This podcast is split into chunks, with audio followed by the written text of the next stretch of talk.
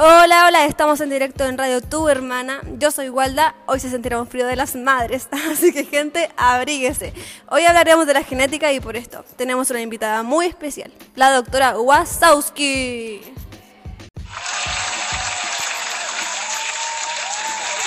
¿Quién nos hablará hoy un poco sobre la genética mendeliana? ¿Cómo estás, Doc? Hola, Walda, súper, con frío. Bueno, primero que nada, Gregor Mendel era un monje agustino católico y naturalista. Diseñó experimentos que apuntaban hacia la existencia de algunos elementos biológicos, que hoy llamamos genes.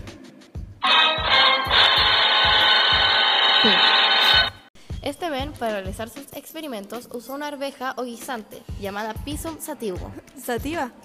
No, no, sativum. Esta fue una muy buena elección, pues las plantas las conseguía en el mercado, eran fáciles de cultivar y crecían rápidamente, por lo que no tuvo problemas. Además, esta planta presentaba una autopolinización debido a las estructuras reproductivas de la flor. Esto permitió obtener variabilidad pura. ¡Wow! ¿Y esto lo sabía Mendel? No, la verdad tuvo mucha suerte. Impresionante. Vamos a unos comerciales y ya volvemos.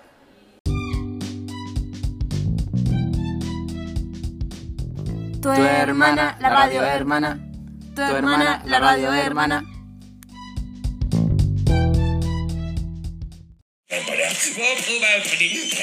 Guisantes, guisantes, nutritivos, cómpralos, ricos, ricos, cómelos, amarillos y verdes. Su cruzamiento lo comprendió Mendel. Guisantes, guisantes, guisantes. Estamos de vuelta en tu radio, tu hermana. Ahora seguimos con los experimentos de Mendel. Si tienes alguna pregunta que quieras hacerle a la doctora Wasowski, llama al más 569-791-70820. En un momento estaremos contestando sus llamadas. Bueno, el primer experimento que hizo Gregor Mendel fue cruzar solo un carácter. A esto le llamó monohibridismo. Estos caracteres que escogió eran siete. Estos son los siguientes. El color de la semilla, textura de la semilla, color de la vaina, forma de la vaina, color de la flor, altura de la flor, disposición de la flor en la planta.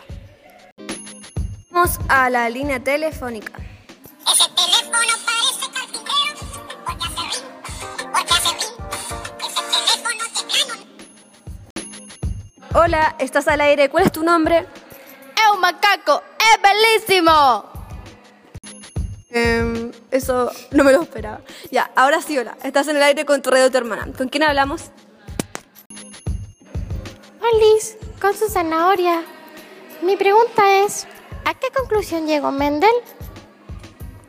Bueno, Mendel concluyó que al cruzar dos líneas puras, como semillas, una amarilla y otra verde, uno es dominante y el otro es recesivo. Siempre en la primera generación se obtiene 100% el dominante. Este llegó a esta conclusión al cruzar una variedad de puras de guisantes, amarillas y verdes, obteniendo siempre variedades de color amarillo. Impresionante. Vamos con otra. Aló, hola, estás al aire en Radio Tu Hermana. ¿Cuál es tu nombre? Aló, aló. No puedo creerlo. Mamá, estoy en directo en la radio. ¡Qué tierno! ¿Aló? ¿Sigue ahí? Hola, hola. Sí, sí, eh, estoy un poco emocionado. Em, ¿Cuál es tu pregunta? Mi pregunta es, ya mencionó la primera ley de Mendel, significa que hay una segunda y podrían poner otro trago de Dead Sets. Así es, la segunda ley de Mendel es la ley de la separación o disyunción de los alelos. Mendel tomó plantas procedentes de la primera generación mencionadas hace un momento y las polinizó entre sí. De esto obtuvo semillas 75% amarillas y 25% verdes. Así pues, aunque se pensaba que el carácter del color verde se creía perdido, aparece nuevamente y vuelve a manifestarse de la segunda generación filial.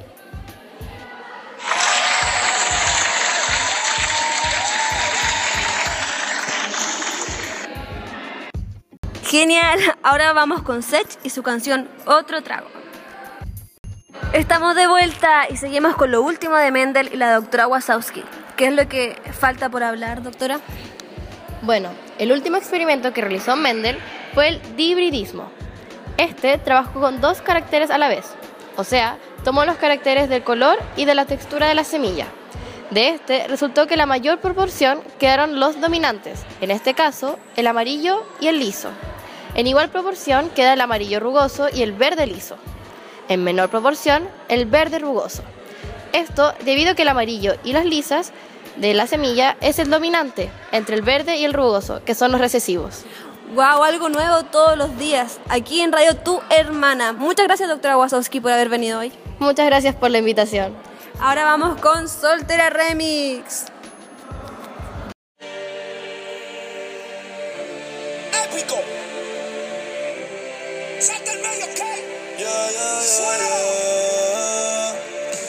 Me dijeron que te acabas de dejar, que el modo que él te engañó, que ya no crees en el amor, que andas suelta ahí. Uh, eh, eh, fallos técnicos.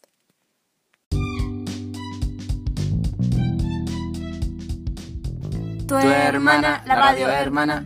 Tu hermana, la radio hermana. Todos los días riéndonos con Carlo, Carlito, Walda, Benélope. De 10 a 6 de la tarde podemos disfrutar de los mejores momentos. Ahora, un poco de nuestro artista favorito, Daddy Yankee y los Jonas Brothers.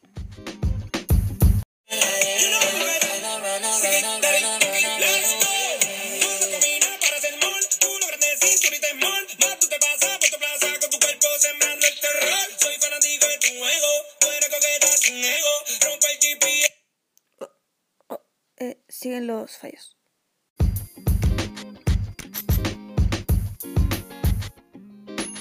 Continuamos, hemos vuelto para poder enseñarles a un personaje inigualable, muy conocido por las redes sociales. Redoble de tambores. La niña prodigio, la mini Rodri Mendelina, aplausos.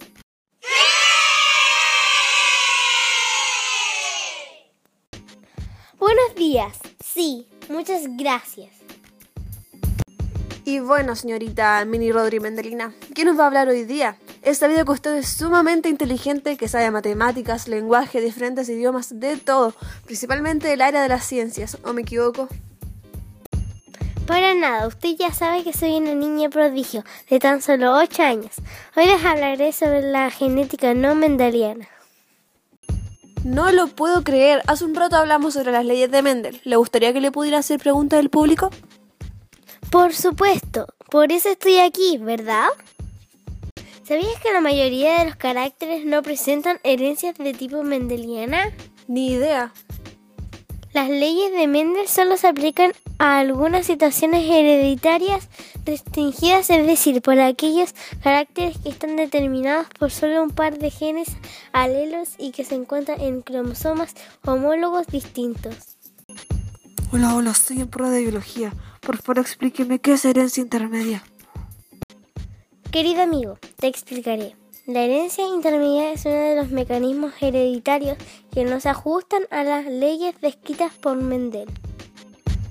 Un carácter heredado con patrón de herencia intermedia expresa los dos alelos que posee el individuo, pero ninguno de ellos se observa como originalmente es, sino que se ve un fenotipo intermedio. Eh, no entendí. ¡Ay, ay, ay! Si una flor roja se cruza con una blanca, será una flor rosada. Entonces intentas explicar que la herencia intermedia corresponde a la expresión de dos alelos que posee el individuo, pero ninguno de ellos se observa como originalmente es, sino que se ve un fenotipo intermedio. Sí. También uno de los mecanismos no hereditarios de las leyes de Mendel es la codominancia. Y bueno, ¿de qué trata? Los alelos codominantes hacen que se manifieste el genotipo de ambos progenitores homocigotos en una descendencia heterocigota. ¿Qué diferencia tiene con la herencia intermedia? En la codominancia, el fenotipo expresa las características de ambos alelos dominantes por igual sin mezclarse como en la herencia intermedia, como por ejemplo lo que pasa con algunas vacas. Oh, otra llamada. Mija, pero ¿qué pasa con mis vacas? Señora, el cruce que pueda tener una de sus vacas cafés con una de color blanco puede resultar una vaca blanca con manchas cafés. Esa es la codominancia. Podríamos pensar que el café es el color dominante, pero en la codominancia no hay gen recesivo, sino que ambos se comportan como dominantes. Gracias. De nada. Mi Rodri Mendelina, ¿quién te dejó venir? ¡Mi mamá! Un gusto. Recuerden también que un grupo sanguíneo es una clasificación de la sangre de acuerdo con las características presentes en la superficie de los glóbulos rojos y en el suero de la sangre. ¡Ven pa' acá! Eh, eh, bueno, siguiendo con el tema, las dos clasificaciones más importantes para, bueno, describir grupos sanguíneos en humanos son los antígenos. Existen tres tipos de, de grupos, los de antígeno A, los de antígeno B y cero, sin antígenos aparte de los grupos mayoritarios. Bueno, el alelo A da tipos A, el B tipo B y el alelo 0 tipo 0, siendo A y B, bueno, los alelos dominantes sobre 0. Y así las personas que heredan dos alelos 00 tienen tipo AA o A0 dan lugar a tipo A y BB o B0 dan lugar a tipos B. Las personas AB tienen ambos genotipos, debido a que la relación entre los alelos A y B son de codominancia. Oh, nos están llamando. Hola, ¿entiendes sobre la herencia ligada al sexo?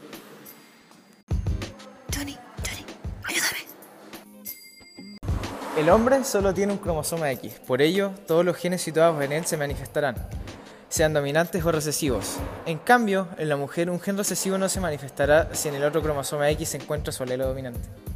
El daltonismo, un tipo de distrofia muscular y la hemofobia son enfermedades determinadas por genes en el cromosoma X y por tanto serían ligadas al sexo.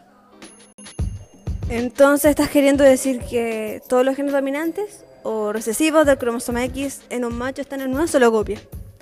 Y que bueno, todos se expresan porque no hay un par homólogo con el que establecer relaciones alélicas de dominancia, recesividad. Exacto. ¿Y un hombre puede ser portador? Para nada, solo las mujeres. Los hombres tienen un cromosoma X y otro Y. Por lo tanto, si uno de los genes del cromosoma X tiene una alteración, ellos no tienen otra copia del gen para compensarla. Y bueno, ahora una pausa de comerciales y próximamente el hit de este invierno. Nadie sabe cuándo ocurrirá un desastre. Pero los desastres siempre dejan víctimas. Y muchas de las víctimas necesitan sangre. ¿Qué podemos hacer? ¿Donar?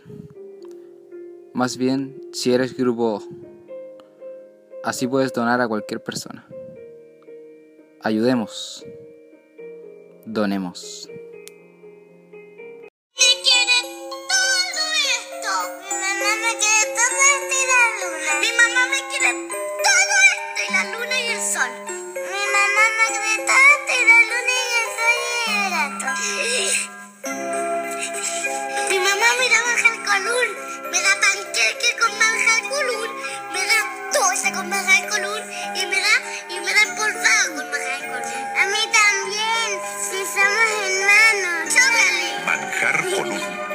Sabor de su cariño a toda hora.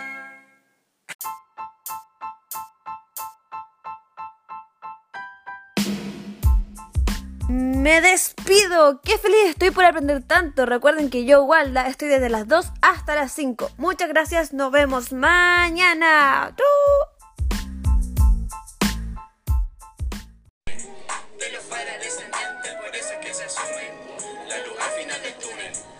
Modifiqué mi genética, ahora por siempre soy inmune. La genética nos une. De los padres descendientes, por eso es que se asume la luz al final del túnel. Modifiqué mi genética, ahora por siempre soy inmune.